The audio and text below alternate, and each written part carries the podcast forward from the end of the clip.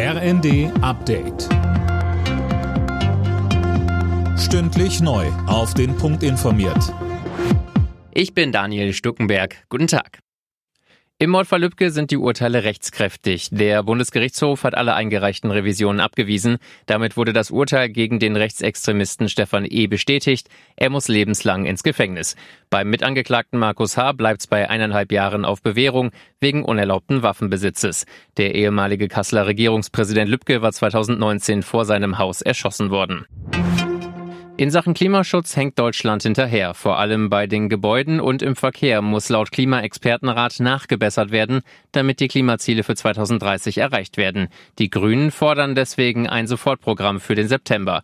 Kanzler Scholz betonte unterdessen, dass Deutschland zukünftig ein klimaneutrales Industrieland sein soll. Das gelingt nur, indem wir die Elektrifizierung unserer Industrie voranbringen. Mit Windenergie, Offshore, Onshore, mit Solarenergie, mit einem sehr leistungsfähigen Stromnetz, aber auch mit der Nutzung von Wasserstoff, der, wenn es gut läuft, auf eine Weise produziert wird, die ebenfalls auf die Ressourcen erneuerbarer Energien zurückgreift. Im Rostocker Stadtteil Lichtenhagen erinnert Bundespräsident Steinmeier an die rassistischen Gewalttaten vor 30 Jahren. Damals hatten Anwohner und Neonazis unter anderem eine Unterkunft vietnamesischer Arbeiter angegriffen und teilweise in Brand gesteckt.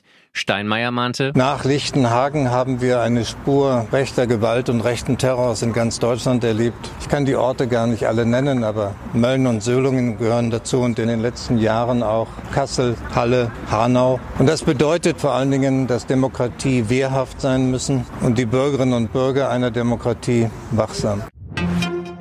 Die vereinfachten Regeln zum Kurzarbeitergeld sollen über den Winter verlängert werden, wegen der unsicheren Wirtschaftslage. Das hat Arbeitsminister Heil angekündigt. Um Beschäftigte vor Corona zu schützen, sollen Firmen zudem ab Herbst wieder Homeoffice anbieten müssen.